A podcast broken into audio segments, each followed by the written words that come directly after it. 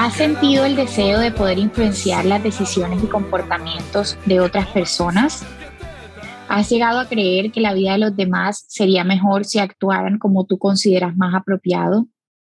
¿Te has sentido presionado a actuar de cierta forma, influenciado por tu pareja, padres, amigos?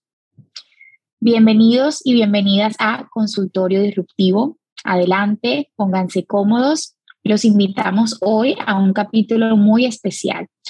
Tengo por aquí a Luis conmigo. Hola Luis, ¿cómo estás? Hola, Buenas noches, buenas noches también a todos los que nos están escuchando y yo estoy bien cansado de un día completo de atención terapéutica. Entonces, creo que estoy acabado, no sé si tú estés acabada hoy y tuviste muchos pacientes también. Así mismo, pero la pasión por, por este tema que vamos a hablar hoy y de poder compartirles además eh, un poco más de información y psicoeducarnos juntos me motivó a, ok, vamos a sacar adelante este episodio. Y bueno, Luis, eh, empiezo luego de estas preguntas introductorias eh, a hablar un poco sobre una problemática o un conjunto de situaciones que se me presentan con frecuencia en consulta, eh, con inquietudes como, ok, ¿qué puedo hacer para controlar mis emociones? ¿Cómo hago para que mi pareja se comporte de manera más cariñosa, afectiva, sea más detallista? o me gustaría que la relación con mis padres fuera distinta, pero ellos no cambian a pesar de mis esfuerzos, o no puedo tomar esta decisión en mi vida o este riesgo sin antes tener algo seguro. Y bueno, como estas, muchas situaciones más, donde lo que está de base es como ese deseo de encontrar una seguridad, eh, por un lado, de, al momento de tomar una decisión, y por otro lado, creer que si los otros no tienen el cambio de comportamiento o actúan de la forma en la que nosotros esperamos, no vamos a poder sentirnos satisfechos. Eh, entonces, hoy traemos este tema eh, a ustedes y a compartirles un poco de nuestra experiencia en terapia y lo que hemos aprendido también eh, en nuestra propia vida. Sí, Tefi, yo creo que todos tenemos algo de controladores. No, no quiero que cuando lean, le hayan leído el título del episodio eh, vean con ojos eh, la palabra control como si fuera un monstruo que tenemos que evitar. Todos tenemos algo de controladores, de una u otra manera. Eh, hace parte de la vida humana. Nuestro cerebro está diseñado para intentar controlar, ya sea situaciones o ya sea personas. Por eso es que existe una emoción cuando esto no se logra, que se llama frustración, ¿cierto? Que es el resultado de pues, saber, sentirte que las cosas que yo quiero que salgan como, como quiero que me salgan, pues exactamente no me están queriendo, no me están saliendo de la forma, de esa forma que yo espero. Entonces, todos tenemos algo de esto, solamente que hay, hay personas que abusan del control, como que van más allá ya lo vuelven, ya, ya van a límites un poco incluso patológicos. Y, y bueno, ahí se empiezan a plantear otras cosas, y es que las personas controladoras a veces son difíciles de detectar, eh, porque siempre tienen, no sé, muy buenas intenciones. Creo que no lo hacen siempre con malicia o con querer un mal para ti, al menos conscientemente, ¿cierto? Pero cuando de alguna u otra manera estoy tratando de esperar que mi bienestar emocional dependa de otra persona o del comportamiento de otra persona o de la actitud de otra persona, ya empiezo a notar algo en mí. Y es claro, de alguna manera yo quiero que esta persona actúe de la manera que yo considero que es más apropiada. Y si yo soy entonces también una persona controladora, es muy complicado que nos logremos evaluar como una, porque dentro de nuestro control, como les decía, no existen malas intenciones. De verdad es que no existe el convencimiento de que eh, yo quiero que te vaya mal, sino de que esto que creo es lo mejor para ti. Esta es la creencia. Esto que creo es lo mejor para ti. Entonces se puede manifestar de muy, como, con muchas actitudes, con una amplia variedad de actitudes. Una pareja que toma decisiones por ti, y no digo que esa persona no escuche, claro que lo hace, pero igual considera que él o ella tiene mejores argumentos y por lo tanto no son más válidos que los tuyos. Siempre. Un jefe que revisa y supervisa hasta el último detalle de tu trabajo. Un amigo que te presiona para actuar según sus deseos. Una mamá que, te, que define cómo tiene que ser su vida, eso incluye tu vestir y hasta con qué amigos te juntas porque creen, crees que estos no son los mejores para ti y esto sí, o incluso una aprobación o desaprobación hacia tu pareja de la forma en cómo te comportas, cómo hablas, tu forma de, de, gastar el dinero, etcétera, etcétera. Eh, y es muy fácil caer en esto, ¿no? Yo, al menos yo como ser humano creo que es muy fácil caer en que otra persona llegue a controlar muchos aspectos de mi vida. No sé, pero creo que, que, que me resultaría fácil caer en el control de alguien más. Y Luis, yo creo que ahí está la clave, eh, justamente en eso que estás diciendo, y es que es difícil en muchos casos identificar cuando eh, estamos dentro de una situación de control, porque finalmente nos podemos ver beneficiados por eso. Nuestra vida se puede facilitar porque otra persona nos ayuda a controlar, sea porque es mi mamá y me hace las diligencias que tengo que hacer, porque me organiza eh, lo que me toca organizar a mí como adulto responsable, incluso en pareja. Eh, si de repente nos encanta viajar como pareja y mi esposa, por ejemplo, siempre eh, se encarga de organizar el viaje, investigar los lugares, hace las reservas, pues de qué tengo que preocuparme yo si ella lo hace y además lo hace feliz. Entonces, eh, a veces es difícil desenmascarar el control, sobre todo porque eh, algunas personas se pueden ver beneficiadas. el reto está cuando ya el control digamos que no beneficia a, quien lo recibe, sino que por el contrario, de alguna forma, cuarta su libertad. y, la persona se ve limitada incluso en, tomar decisiones básicas, no porque quizá la otra persona diga no lo hagas, pero porque injusto incluso se encuentran gestos de desaprobación, miradas desaprobadoras, eh, y es como, mm, bueno, puedes hacerlo, pero no sé si sea la mejor alternativa. Entonces, creo que el tema con el control es cómo desenmascaramos el control e identificamos si viene de una buena intención de ayudar, que es válido y que puede pasar, o viene del deseo del otro de tener bajo control precisamente eh, las acciones que tiene sea su pareja, hijo, padres. Sí, es que me encanta que digas eso porque es verdad, es que muchas veces el controlado se ve beneficiado. Por eso es que, y esa creo que es el mayor peligro, ¿no? Como que, la, claro, encuentro algo y acabo de caer en cuenta con algo que, con esto que estás diciendo, eh, el controlador siempre tiene una actitud muy paternalista y el controlado una actitud muy de, de que le gusta ser protegido. Eh, esa sensación de sentirse protegido, le encanta. Y es una manera en la cual hay un intercambio, digamos, de, de como de control e inseguridad. Por eso acuérdense siempre de. Detrás de una persona controladora siempre hay un ser humano inseguro. Detrás de una persona controladora. Y estoy hablando persona controladora, como lo decía ahorita, los límites patológicos. Siempre hay un ser humano inseguro. El problema es que al caer en su juego, esto nos provoca que poco a poco nos vayamos anulando a nosotros mismos.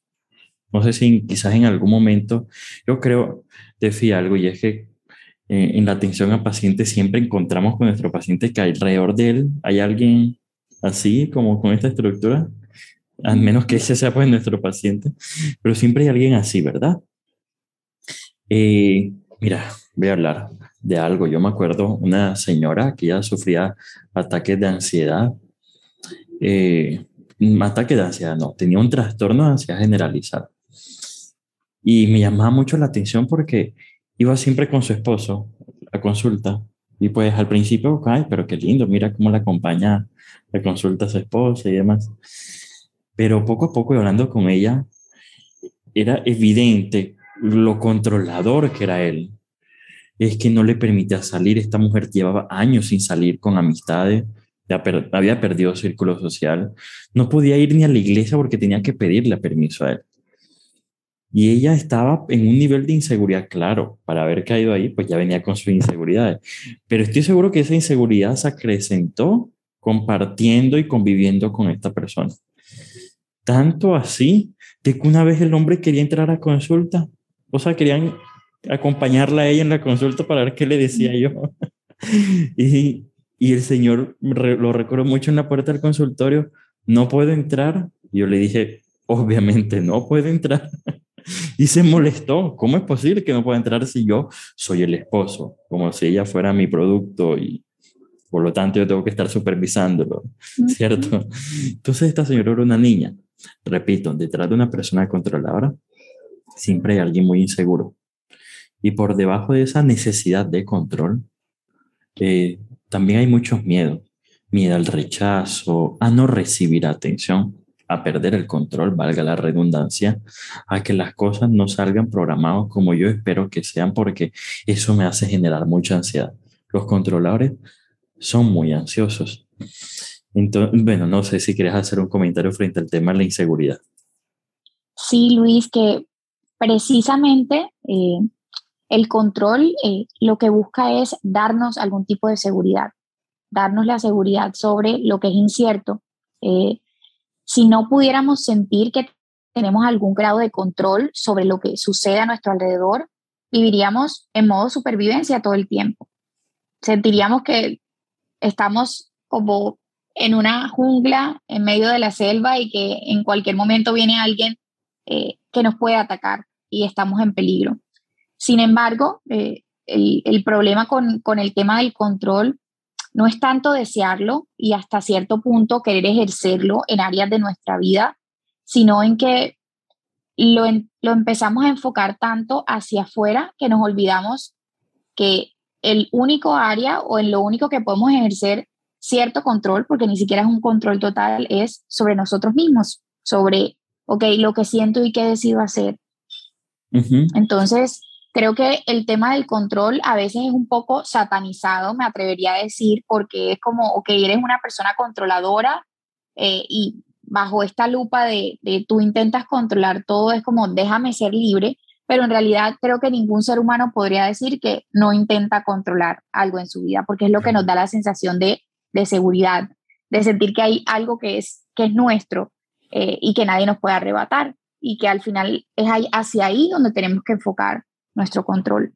Exacto. Es más, me recuerda con esto que dice mucho la frase, a la gran frase de Víctor Frank, de que no podemos tener el control de lo que nos sucede, pero siempre tendremos la libertad última de elegir la actitud más adecuada para enfrentar. El problema es que nos ganamos muchos malos ratos tratando de controlar tanto las personas o las situaciones. La pasamos mal, la, la terapia cognitivo-conductual partiendo de, de, de, enfoques filosóficos como el estoicismo, parte mucho de esa renuncia del control, como como abandonar un poco la lucha. Y ya después, aún mejor, las terapias contextuales, las de tercera generación, empiezan a plantear algo aún más profundo, y es renunciar a la lucha hasta el control de nuestras propias emociones, que ese tratar de controlar nuestras emociones hace que entremos en las patologías.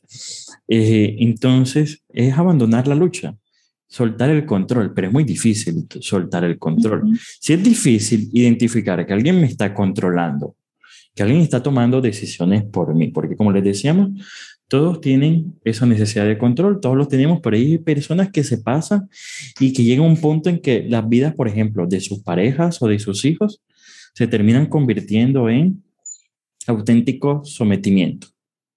Y como decía Facundo Cabral, pues si me gusta la libertad, ¿para qué voy a vivir de esclavo? Pero a muchos les cuesta salirse de este tipo de relaciones o de interacciones.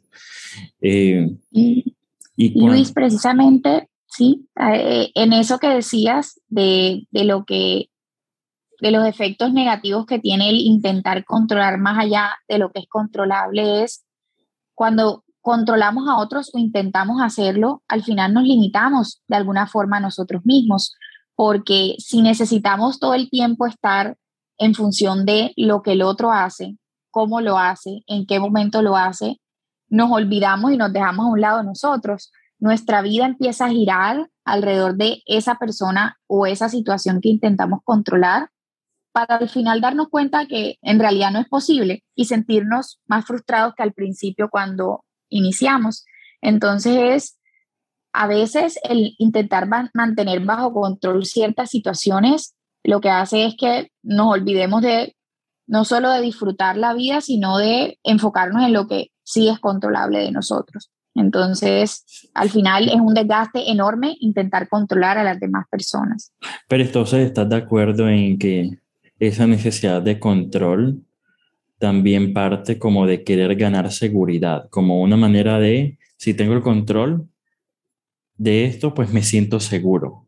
No, eh, es así. De acuerdo. de acuerdo. De acuerdo. Ahora surge algo eh, más interesante aún, y es entonces, ahora sí, ¿cómo identificarlo? ¿Cómo identifico una persona controladora? No, quizás no si estoy siendo controlado. Sí, por un lado, pero ¿cómo identifico que esta persona como tal es controladora? Yo, yo pongo la primera. Yo creo que no tienen en cuenta tus necesidades. Incluso sus deseos están muy por encima de tus propias necesidades. Y necesidades me refiero a necesidades emocionales y, y físicas también. Me refiero al hecho de, no sé, voy a tratar de pensar ahora un ejemplo. Digamos de que eh, mi estado de ánimo no ha estado muy bien últimamente. Mi estado de ánimo ha estado un poco bajo. Y sinceramente me he dado cuenta de algo y es que he estado encerrado mucho tiempo. Llevo meses sin compartir con gente distinta a mi pareja y mis hijos y mi familia cercana y ahora quiero salir con, no sé, unos amigos o unas amigas. Y esta persona no es que me lo prohíba directamente, pero ¿cómo vas a dejar a tu hijo? No sé, no te sientes mal dejando a tu hijo aquí, te va a extrañar y además, ¿para qué vas a salir? Está todo tan peligroso en la noche, no es que hay muchos peligros en la calle como para que tú estés saliendo. Y tú dices, pues no, está bien, yo voy a salir. Y sales, porque mira, que no te lo prohíbe, porque ya si te lo prohíbe, ya es otro, tema bastante patológico que quizás ameritaría otro episodio. No te lo prohíbe, pero sales y estás escribiendo cuando llegas o empieza con actitud pasivo-agresiva muy propia de los controladores de no responder o empezar a victimizarse, o el niño está llorando, lleva rato llorando aquí, provocando como malestar emocional en ti. Ya sé que termine regresando y que la próxima ya ni siquiera te provoque salir. Yo aporto eso, no tienes en cuenta tus necesidades. ¿Cuál aportarías tú? Yo aportaría en un segundo punto el que en una situación en la que no has pedido una recomendación, una sugerencia, un consejo sobre cómo actuar, esa persona, sea tu pareja, tu mamá o tu papá, empiezan a dar opiniones sobre el tema, suponiendo lo que sería correcto que hicieras en esa situación. Y súper importante aclarar, no lo has pedido. Y creo que en conjunto con esa, yo le agregaría el que a veces las personas controladoras pueden estar tan disfrazadas que quizás no te dicen qué hacer, te ofrecen alternativas, ¿cierto? Te dicen puedes hacer A o puedes hacer B. Pero cuando tomas alguna de las dos decisiones, notas la incomodidad, el malestar y la desaprobación de la persona frente a la decisión que tomas.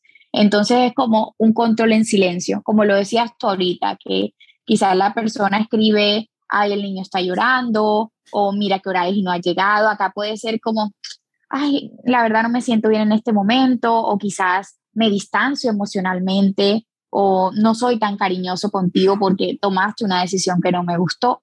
Eh, y a veces y, no dice nada, pero, pero pone como su cara de puño, como decimos aquí. Exacto.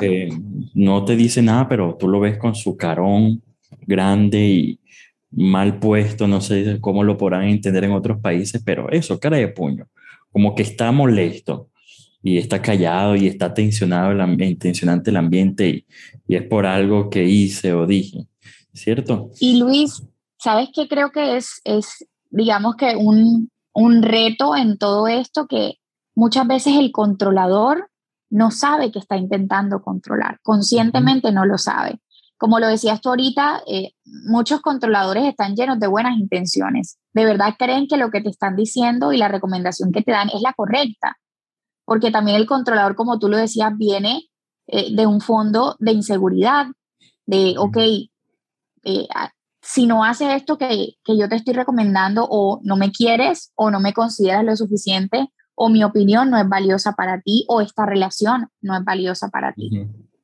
Entonces, Entonces ahí, es donde, donde yo añadiría, y me está gustando este ejercicio que nos intercalamos como eh, un punto tú, un punto yo. Ahora yo añadiría otro con lo que estás diciendo y es, otra manera de cómo identificarlo es, pueden llegar a irritarse con mucha facilidad.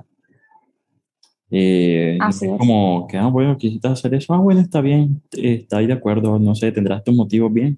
No, bueno, si tú quieres y ponen su cara de puño y, y, y tienen una actitud a veces bastante pasivo-agresiva o en algunos casos agresiva, pero nunca asertiva. Entonces, como están tan llenos de buenos argumentos, ellos en su cabeza de verdad están convencidos que esto es dogma de fe. Lo que yo creo era, y tú pues no sabes mucho, eres un ignorante por haber hecho eso de esta manera, o me quieres hacer daño, o estás haciéndole daño a tal persona por eso, etcétera, etcétera. Si fuera ellos, eh, controlarían cada pieza de su entorno como si fuera un partido de ajedrez. Y al no poder, pues termina siendo bastante frustrante. Es más, vamos a, podemos añadir otro punto. ¿Cómo identificarlo? También pueden llegar a ser muy malos perdedores. Eh, bueno, ya di mi punto. Sigue tú ahora si tienes otro punto de cómo identificarlo. bueno, yo, eh, ahorita con, el, con lo que decías de, eh, les cuesta este tema de mantener una postura neutral cuando la decisión que toma la otra persona no es la que ellos esperaban.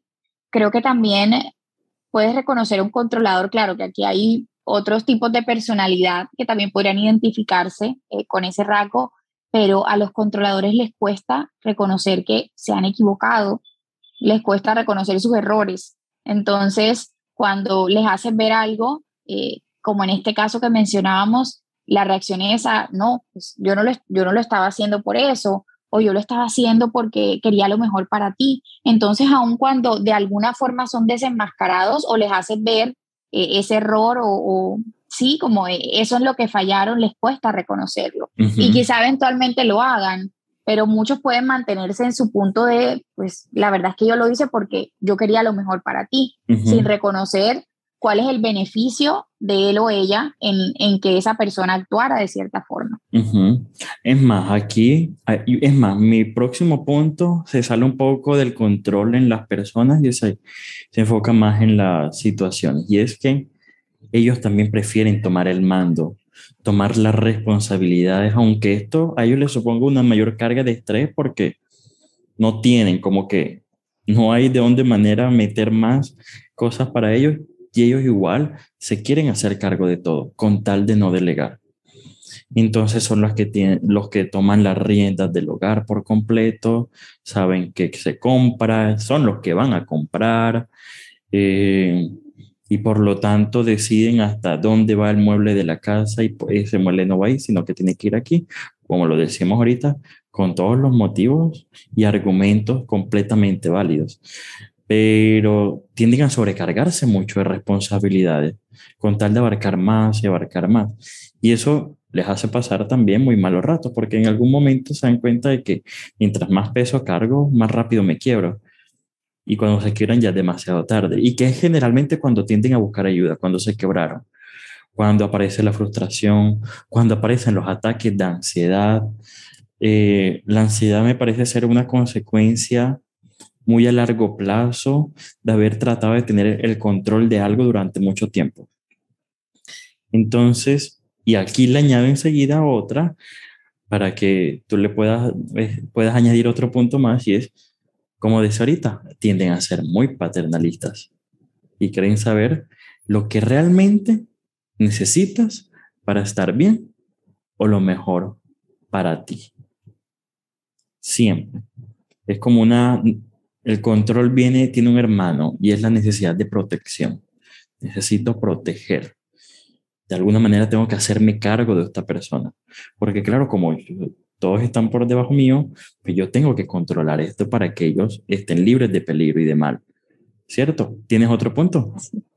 Sí, y yo creo que agregaría a, un punto adicional sobre cómo identificar eh, a una persona controladora es si aparece en mí ese deseo de alejarme en los momentos en que idealmente quisiera buscar la cercanía de esa persona. Es decir, tengo una decisión importante que tomar, eh, estoy explorando una opción nueva de trabajo en otra ciudad y esto implicaría probablemente un cambio de vida, alejarme de una persona, cambiar por completo el estilo de vida eh, que estaba llevando y en vez de, digamos que buscar esa, esa figura que es para mí eh, mi pareja, lo que hago es, no, yo prefiero mejor consultar con otra persona porque siento que si lo comparto con, con ella, pues su reacción no va a ser la, la más apropiada y, y no va a ser lo suficientemente objetiva para poder aconsejarme o de verdad ayudarme a ver en perspectiva esta situación.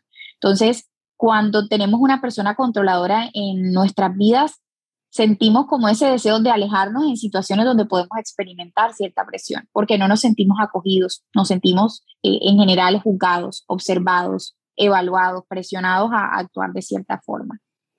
Ok, y yo, yo añadiría una para terminar con ese punto de cómo identificarlo, y es, pueden llegar a aislarte socialmente, y es muy probable que lo logren.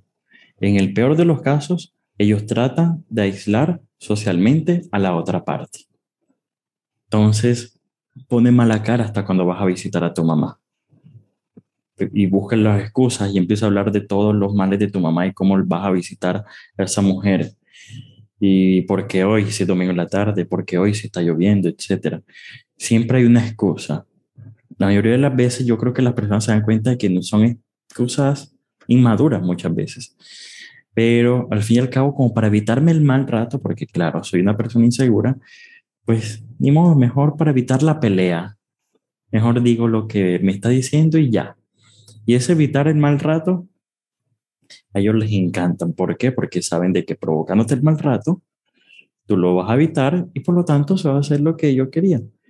Eh, me parece que hay una diferencia entre manipular y controlar. Yo creo que más adelante estaríamos hablando de, de manipulación o de personas manipuladoras, pero tienen muchas características conjuntas. La cuestión, Tefi, es que con todo esto y toda esta sintomatología, si se permite llamarle así, es difícil lidiar con alguien así. Difícil, agotador y de verdad no he visto el primero que salga de una relación, hablemos de relaciones de pareja o de relaciones padre-hijo, que salga de una relación así de control y no cargue con inseguridades con las que tiene que después aprender a lidiar y llegar a algún tipo de acuerdo. ¿No te parece que es difícil lidiar? Y de hecho, Luis, eh, sucede mucho cuando digamos que ya hay esta conciencia, ahorita que ponías el ejemplo de las relaciones de pareja, cuando ya hay esta conciencia en la relación que hay, eh, uno de los dos integrantes, eh, una persona controladora, eh, es difícil el proceso de rehabilitar, vamos a llamarlo, porque aún comprendiendo el motivo por el que esta persona se movía desde el control, entendiendo como lo hemos hablado durante todo el episodio, que este, esta necesidad de control viene desde una inseguridad o desde una búsqueda de seguridad, cuando las personas empiezan este proceso de rehabilitarse, es difícil que el que era controlado pueda confiar en que puede acercarse sin temor, que pueda acercarse sin, sin el miedo a ser reprochado, a ser rechazado, a ser juzgado con miradas, con palabras. Y el controlador también siente miedo de que ya que no puedo ejercer tanto control sobre esta persona y tiene más libertad de elegir, ¿qué tal que no me elija a mí? ¿Qué tal que decida irse? ¿Qué tal que me abandone? Porque a la final el controlador lo que está buscando es eso. Quiero asegurarme que esta persona se dé cuenta que soy bueno, que soy una buena compañía, que soy suficiente, que soy valioso. Y eso lo hago intentando controlar. Sí, son muy salvadores, ¿no? Como son muy, como tú lo decías, paternalistas, intentan salvar. Entonces, se debe crear una nueva dinámica en la relación donde mm, el que controla, ok, evalúe para qué estoy intentando tener este comportamiento con esta persona y ver si viene desde el deseo de controlar o el deseo de genuinamente querer ayudar al otro. Y este que era controlado, ok, también empezar a, a tener acciones que vayan encaminadas a cómo conecto con el otro sin el temor a que de alguna forma quiera imponerse en mi vida y en mis decisiones. Bueno, y pasa algo, y es que a mí me parece, y esto creo que pasa más cuando eh, el controlador es o papá o mamá o es un amigo. Y es que poco a poco nos sentimos mal, culpables, porque no estamos haciendo o estamos decepcionando a esta persona, a mi amigo, a mi papá o a mi mamá. Porque como recibo en todo momento como una especie, el controlador siempre, se, siempre está como en una cátedra, como en un púlpito, o una especie de, divinidad que está por encima tuyo y lo sabe todo, ¿cierto? Porque así te lo transmite. Yo sí sé, tú no sabes, por eso yo tomo decisiones por ti. Entonces, poco a poco, la persona controladora va, va transmitiendo esto en la persona. Culpa, entonces me siento mal, horrible por estar decepcionándolo, porque decepcioné a esta persona tan sabia que ha querido siempre lo mejor para mí y no quiero decepcionarlo. Y eso obviamente, pues tarde o temprano no te va a traer nada bueno. No te va a traer nada bueno porque de una u otra manera esto va a ir, va a irse extendiendo en tus próximas relaciones y eso provoca que busques una persona controladora en tu vida o que cuando no la encuentres, sino que encuentras justamente a alguien no controlador que sí piensa en tus necesidades emocionales, ese amigo que te, hoy sí te dice, pero no sé, ¿qué quieres comer tú hoy? ¿A dónde vamos a comer? Y eso es como una novedad, porque siempre cuando sale como mi, mi amigo me decía, que íbamos a comer tal cosa y en tal restaurante, y si yo opinaba, lo desvalorizaba por completo y empiezo a encontrar otras personas que no son así, no solamente me coge fuera de base, sino que me desconcierta. Y me desconcierta que puede ser un punto en que de verdad me hace sentir bien porque por fin mis necesidades emocionales son bien vistas, son validadas. O me siento tan extraño que termino huyendo y buscando de nuevo estas relaciones donde yo soy el controlador porque no me gusta tomar decisiones porque ya me acostumbré a que alguien las, las tomara por mí. Esto, aunque suene turbio, es la vida cotidiana de mucha gente y es muy común eh, y, y, lastimosamente la gente no se da cuenta sino cuando ya de verdad ha pasado algo. Algo me refiero, un mal emocional, un estado depresivo que, me, que pienso, pero ¿dónde viene esta depresión si todo estaba bien en mi vida? Es que de verdad no, no debería sentirme así. O un ataque de ansiedad que tú crees que no tiene ningún motivo. Pues el motivo está en las interacciones que he tenido a lo largo de mi vida. Y Luis, yo creo que aquí es en toda esta interacción y en esta dinámica controladora eh, en la que, pues, de alguna forma eh, podemos caer en algún momento de nuestra vida o hemos sido esa persona que ha intentado controlar es reconocer cuáles son esas ganancias también que nosotros obtenemos en esa relación o en esa dinámica controladora. Eh, si es del lado de quien, a quien intentan controlar, eh, ¿de qué tengo que responsabilizarme en mi vida? Que esta persona se estaba haciendo cargo y yo me beneficiaba de eso. Y el controlador también, ¿de qué no me estaba haciendo cargo en mi vida?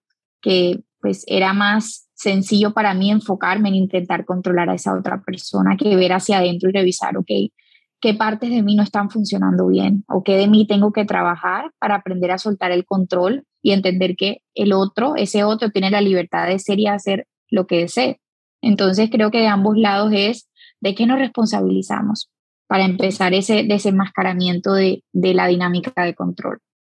Entonces tendría que responsabilizarme de mí mismo ¿no? Es que no voy a buscar que el otro deje de controlarme, porque es que Eso dibujaría casi que su personalidad, a menos que esa persona se quiera hacer cargo de eso.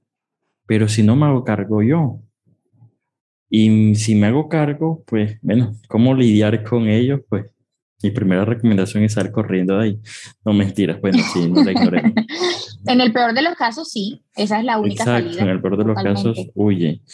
Eh, pero ser asertivos. La gente la palabra asertividad todavía le resulta un poco como, como gringa, como que esto qué es, porque claro, no nos enseñaron qué significa, no, no, no hacía parte de nuestro vocabulario emocional hasta, hasta muy recientemente.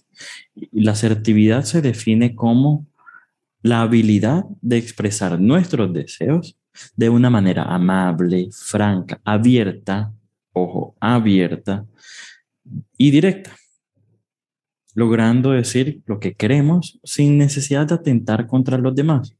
Y también negociando con ellos su cumplimiento, podemos añadirle la asertividad. Por eso es que la asertividad está como en el tercer vértice de un triángulo en el que están los otros dos, que son la pasividad y la agresividad. Es decir, está como en la mitad de ambos, sin ser ninguno de los dos. Entonces, si yo no soy asertivo, pues va a ser muy difícil lidiar con una persona controladora, porque es importante que tengas muy claro siempre tu punto de vista, que tu punto de vista no sea tan líquido y tan liviano como para que esta persona lo cambie con tres o cuatro argumentos, de que tus argumentos también los tengas claros, de que tus decisiones las tengas claras y que te mantengas firmes en ellos sin necesidad de convertirte rígido, pero sí firme. Entonces, la asertividad, bueno, ahora la cuestión es, la asertividad es una habilidad. Si no la tenía hasta ahora, querer ser asertivo es algo que tienes que empezar a aprender a desarrollar.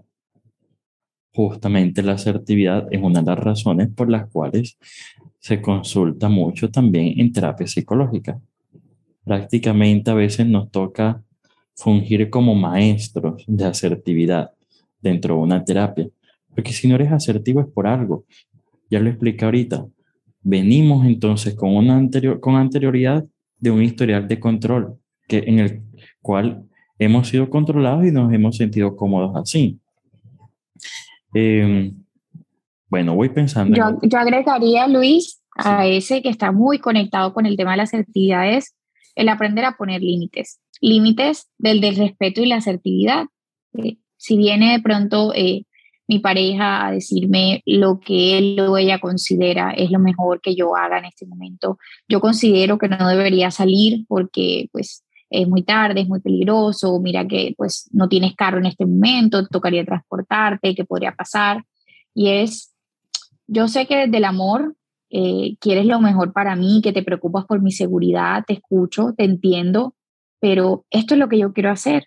Y sería mucho más fácil para mí si pudieras entenderme e incluso alegrarte por esto que, que para mí es, es algo que me hace feliz. Entonces, aunque lo digamos con amor, va a incomodar al otro. Y esa es una realidad también de la que nosotros tenemos que hacernos cargo aún los límites dichos con el mayor amor del mundo y con toda la asertividad, no quiere decir que la otra persona los va a tomar con una sonrisa en el rostro. La persona va a sentir un choque, se va a resistir, pero lo puede entender mucho mejor que si quizá lo eh, adoptamos desde una postura muy agresiva, muy fuerte. Entonces creo que desde la asertividad se desprenderían también el aprender a poner límites desde el respeto, no excluyendo al otro o a la otra persona, sino diciendo yo me puedo hacer cargo de esto. Claro, es una manera, es como, yo creo que lo podemos ver como un regalo que me doy, ¿no? Como me estoy regalando el hecho de mantenerme firme en mi posición. Me estoy regalando lo que la otra persona no me ha dado y es pensar en mis necesidades. Y sabes qué, mis necesidades son igual de importantes que tus deseos. No, tus deseos no están por encima de, de mis necesidades y tampoco están por encima de mis deseos. Quiero llegar a un acuerdo contigo, por eso te digo, este es mi punto de vista. ¿Sabes qué? Te lo estoy diciendo ni siquiera con el fin de convencerte, porque dentro de mí sé que no te voy a convencer, sé que en tu cabeza todavía vas a estar pensando que lo que tú crees es lo mejor. Y ya yo me desgasté mucho tiempo y no quiero hacerlo. De verdad, hoy renuncio a tratar de convencerte a ti, porque ya tú elegiste pensar de esa manera y los controladores son muy tercos. Entonces, tú piensas así, pues ni modo, ¿qué se le puede hacer? Ya eso no va a cambiar hasta que tú elijas pensar de otra manera. Pero yo, yo, pues sabes qué, yo hoy sí quiero hacerlo de forma distinta, quiero pensar en mí. Entonces me voy a tratar a mí como una prioridad. Sé que es difícil, por eso es que esto a veces involucra tanto proceso terapéutico, porque es que uno se escucha muy lindo, pero al momento la verdad, en la prueba de fuego, hacerlo es complicado, ¿cierto? Yo añadiría otra cosa y quiero que en este punto lo, lo podamos elaborar juntos y es preguntarnos siempre qué nos une a una persona así. ¿Por qué estoy así? Quien no conoce su historia, pues está condenado a repetirla. Entonces, si yo no sé las razones por las cuales terminé en una amistad, obviamente en, en las relaciones de padre e hijo, sobre todo cuando somos menores de edad o cuando estamos viviendo en la casa de nuestros padres, ya es distinto, pero aún así también pregúntatelo cuando no vives con tu papá o no vives con tu mamá y todavía él sigue tomando decisiones por tu vida. Por ejemplo, hace poco vi un, como un, un meme donde una, no sé, como que yo con 30 años haciéndome un tatuaje, yo con 30 años, independiente, eh, viviendo fuera de casa, y me hice un tatuaje y la cara de mi mamá y ponen una cara así como, ¿Cómo es posible que lo hiciste? A pesar de que ya está completamente desligado de ello. pues siempre vamos a ser dependientes de una u otra forma de nuestros padres. Entonces, mientras más límites vamos poniendo esa relación desde, desde que vamos siendo conscientes que hemos sido controlados, pues mejor aún. Esta es difícil. Esta en, cuanto a padre e hijo, esta tiene mucha tela por cortar. Entonces esta la dejamos para después. Pero, pero ¿qué me, una ¿qué me une a una persona así? ¿Por qué estoy con ella? ¿Qué necesidad estoy, estoy encontrando? ¿Qué representa esta persona para mí? Seguridad, pues ¿por qué no encuentro esta seguridad por mí mismo y descontamino ya esta relación? ¿Ibas a decir algo? Eh, Luis, y justo con esto que estás diciendo es, creo que sería injusto eh, culpar única y exclusivamente al controlador, porque como lo decía anteriormente, tendemos a satanizar mucho a las personas controladoras. Y cuando estamos en una dinámica de relación de ese tipo, es importante que antes de hacer cualquier cosa o antes de empezar a lidiar con la situación, reconocer que probablemente hay mucho que hemos hecho para contribuir en esa dinámica y que no podemos responsabilizar necesariamente al otro. Es como las relaciones de dependencia. Eh, hay una, hay una relación de dependencia porque hay alguien eh, quien depende y hay un codependiente. Entonces, no, no funciona de, de un solo lado. Si fuera de un solo lado, pues no, no resistiera en el tiempo. Entonces, antes de, de, tomar cualquier paso en relación a cómo lidiamos con estas situaciones, reconocer también nuestro, nuestro rol dentro de esta situación.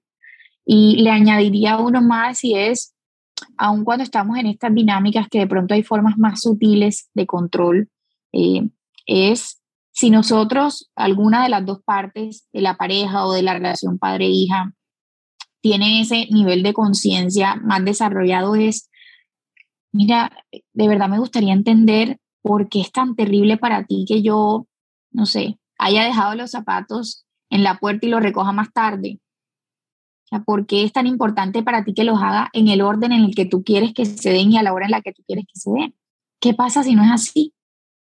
Hacer preguntas desde de, lo básico, porque a veces es algo tan sistematizado o interiorizado que ni la misma persona controladora se ha preguntado, oye, pero de verdad yo por qué quiero que esto se dé en este orden hasta ahora y de la forma en la que yo quiero. ¿Qué pasa si no sucede? Y cómo aprendo a vivir con el malestar de que de pronto sí se hace pero no en el momento, en el segundo y en el instante en que yo quiero que suceda. Entonces creo que sirve mucho y nos sirve mucho a los seres humanos siempre hacer preguntas al otro, porque a veces entramos como en discusiones, como, pero es que tú siempre, es que, ¿por qué las cosas tienen que ser como tú quieres? No, pregúntale desde el amor, desde la empatía, desde la asertividad. Oye, pero ven acá, ¿esto por qué es tan importante para ti? ¿Y qué pasa si no? Entonces creo que esa es una forma también como de tener un, de, de tener un poco el ciclo que se da entre, ese, entre esa relación de, de, control. Claro, porque muchas veces para ellos hasta controlan el tiempo, es que tiene que ser ya. Pero ¿sabes qué? Ahora, las 8 y 41, a mí no me place ir a lavar los platos, es que de verdad, 8 y 41, no me place, yo te dije que sí, pero ahora no. Quizás a las 8 y 45 me va a encantar, voy a amar lavar los platos, pero ahora no me, como que no me sale el corazón, no, me, no quiero. ¿Sabes qué? No quiero. Quizás 8 y 45 me pregunto yo a mí misma, no me preguntes a mí, yo lo voy a hacer, lo hago. Pues sí, voy y lo hago con el mejor y eh, con el amor y cariño más grande del mundo, pero ahora no.